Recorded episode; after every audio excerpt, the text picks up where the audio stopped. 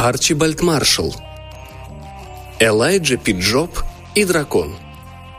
Часть вторая. А дракон тем временем, путешествуя не спеша и перекусывая по пути красотками, прибыл в королевство Глупляндия и обосновался в подходящем болоте в нескольких милях от царственной столицы Чистенхейм. Вскоре его присутствие по соседству стало ощутимым, и земля в окрестностях трясины начала обесцениваться. Кто же согласится строиться рядом с драконом? Дракон, спросив путы цивилизации, привитой ему Элайджей, вернулся к обычаям предков и разделывался с избыточным населением Глупляндии с поразительной скоростью. Он совершенно потерял популярность, приобретенную под мудрым руководством прежнего хозяина, и теперь стал тем, что было необходимо устранить. Он бы еще сгодился в качестве диковинного уродца в музее, но служить причиной смертельных недугов с билетом на кладбище – это уж слишком.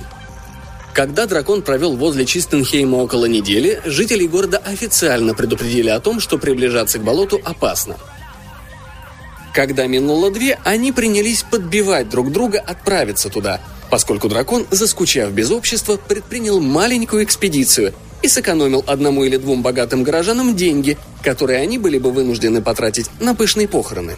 После месяца знакомства с его здоровым аппетитом, последствия которого оказались весьма серьезны, на борьбу с чудовищем отправилась армия Глупляндии – они выступили из Чистенхейма летним солнечным утром с развивающимися знаменами и дудящими трубами и прибыли к трясине как раз ко времени вечернего чая.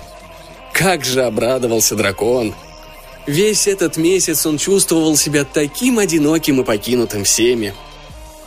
К сумеркам половина доблестного войска Глупляндии исчезла в бездонной пасти, а оставшиеся шестеро, признав свое поражение, вернулись в Чистенхейм ни с чем – Тогда король созвал своих советников и обратился к ним с таким призывом. «Требуется! Святой Георгий, чтобы убить дракона! Вознаграждение! Как обычно, рука дочери и полцарства в придачу. Фердинанд Р. После этого воззвания волнение охватило все соседние королевства, распространяясь все дальше и дальше. Принцы десятками стекались в царственный Чистенхейм – и ночь за ночью проводили в пышных пирах по неволе закатываемых королем. Однако к концу месяца дворец снова вернулся к обычному режиму питания и прежнему количеству мятного чая. Одни принцы увидели дракона, другие – принцессу. В любом случае результат был одинаков. Никто из героев не зашел дальше шапошного знакомства с огнедышащим чудовищем. После этого они теряли интерес к драконьим привычкам и бежали. Или, по крайней мере, пытались – Короче, принцев постигла неудача. Затем пришла очередь чудаков. Им не нужны были королевские пиры, да и в иных смыслах они не обходились так дорого. Один заявил, что он маг и может заговорить дракона. Никто точно не знал, что он имеет в виду, но впоследствии все дружно согласились, что если подразумевалось заговорить зубы, то по части зубов дракон превзошел незадачливого заклинателя – Другой сказал, что сумеет выманить чудовище из королевства игрой на флейте. Возможно, он бы и преуспел у дракона, но поскольку музыкант настаивал на том, что должен заблаговременно потренироваться, горожане избавили его от этой попытки и одновременно лишили животное обеда. Потом попробовал себя предприимчивый торговец патентованным крысиным ядом. Он отказался от права на принцессу, поскольку уже был женат, но сказал, что сумеет воспользоваться второй частью вознаграждения – Необходимые товары коммерсант согласился поставить бесплатно в качестве рекламы. Сперва он послал одного из своих камевоежеров с сотней жестянок начать операцию. Тот начинил ядовитым порошком овцу и оставил ее возле драконьего дома на болоте. Дракон пару дней испытывал легкое недомогание, но все же мастерски прикончил угощение. Отрава, вместо того, чтобы убить, буквально воскресила чудовище к величайшей досаде камевоежора – и дракон сделался еще несноснее, чем прежде. Камевоежор послал в штаб-квартиру фирмы гонца за тысячу жестянок и зарядил снадобьем быка. Дракон жадно проглотил приправленную говядину и обнаружил того, кто доставил ему угощение, ибо камевоежор ждал неподалеку, чтобы лично увидеть, какой эффект произведет рассчитанная им грандиозная доза – эта акция отразилась в документах фирмы, где говорилось о назначении одного из напористых агентов на место камевоежора, приводились записи о списании стоимости 11 сотен банок с крысиным ядом и устанавливалась скромная пенсия вдове. Чудаки и ловкачи тоже перевелись. Был собран еще один совет. «Так больше продолжаться не может», — заявил лорд Чемберлен. «Половина армии уничтожена. Заводы закрываются. Ваше Величество должны действовать, и действовать немедленно». «Мы действовали», — ответил король. «И что?» «И ничего. Мы предложили очень большое вознаграждение. Нашу дочь и половину нашего королевства. Мы сделали все, что могли». Король всегда говорил о себе во множественном числе. Он думал, что это очень изысканно.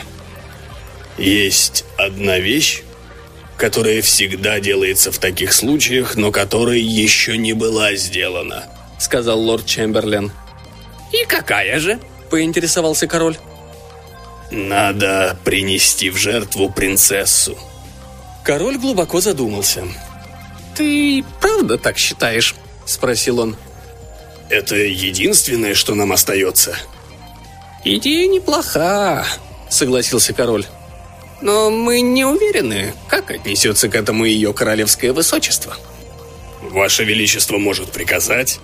«Да-да, точно. Мы можем приказать, конечно. Э, Шлепштейн, подойди-ка сюда на минутку. Ты передашь это ей, не так ли?» «О, Ваше Величество, думаю, лучше, чтобы это исходило от вас?»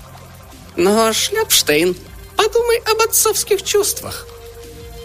Раз все равно хуже уже некуда, может нам мобилизовать армию и отвести ее силой? Ты считаешь, бойцов осталось достаточно? Как шестерым храбрецам в славном войску Глупляндии не справиться с одной старой? Что, простите? Я имел в виду, неужто им не протащить одну слабую девицу пару миль? Что ж, мы полагаем, возможно, это и сработает. Организуй все, Шлепштейн, как считаешь лучше. А теперь мы должны удалиться. Мы только завернем за угол, туда, куда и короли ходят пешком, чтобы ответить на зов природы. Пока-пока. Лорд Чемберлин собрался с духом и отправился к принцессе. К его великому облегчению она сразу же согласилась. Ей понравилась мысль о белых одеждах, цветах, рыдающих девушках – и возможности выбрать на завтрак все, что угодно. Она была женщиной сентиментальной и нисколько не сомневалась, что в последний момент явится святой Георгий, чтобы спасти ее от дракона и впоследствии жениться на ней. Никаких проблем с принцессой не возникло. Сперва король отказался пасть дочери на шею, прежде чем отдать ее дракону. Он хотел провернуть все как можно быстрее – но ему указали на то, что если он не сыграет свою роль, то испортит весь спектакль, так что пришлось смириться. Церемония прошла отлично. Ассистент режиссера Королевской оперы организовал все до мелочей и был поздравлен с успехом в печати. Была собрана дюжина девственниц усыпать дорогу лепестками – а младшая дочурка начальника станции вручила принцессе великолепный букет из специально отобранных оранжерейных цветов. Имелся там и оркестр, но чем меньше мы станем говорить о нем, тем лучше. В общем, принцесса наслаждалась от души. Она стала популярной, какой не была еще никогда в жизни. Все жители Чистенхейма провожали ее в последний путь, хотя при приближении к болоту количество народу несколько сократилось, Однако дракона нигде не было видно. Сопровождающие слегка торопились, когда процессия подошла к краю трясины. Но принцессу, тем не менее, надлежащим образом приковали к дереву. Она предпочла бы скалу, бы в окрестностях нашлась хотя бы одна. А затем король подоткнул мантию и со всех ног удрал в свой стольный град, сопровождаемый лордом Чемберленом и остатками свиты –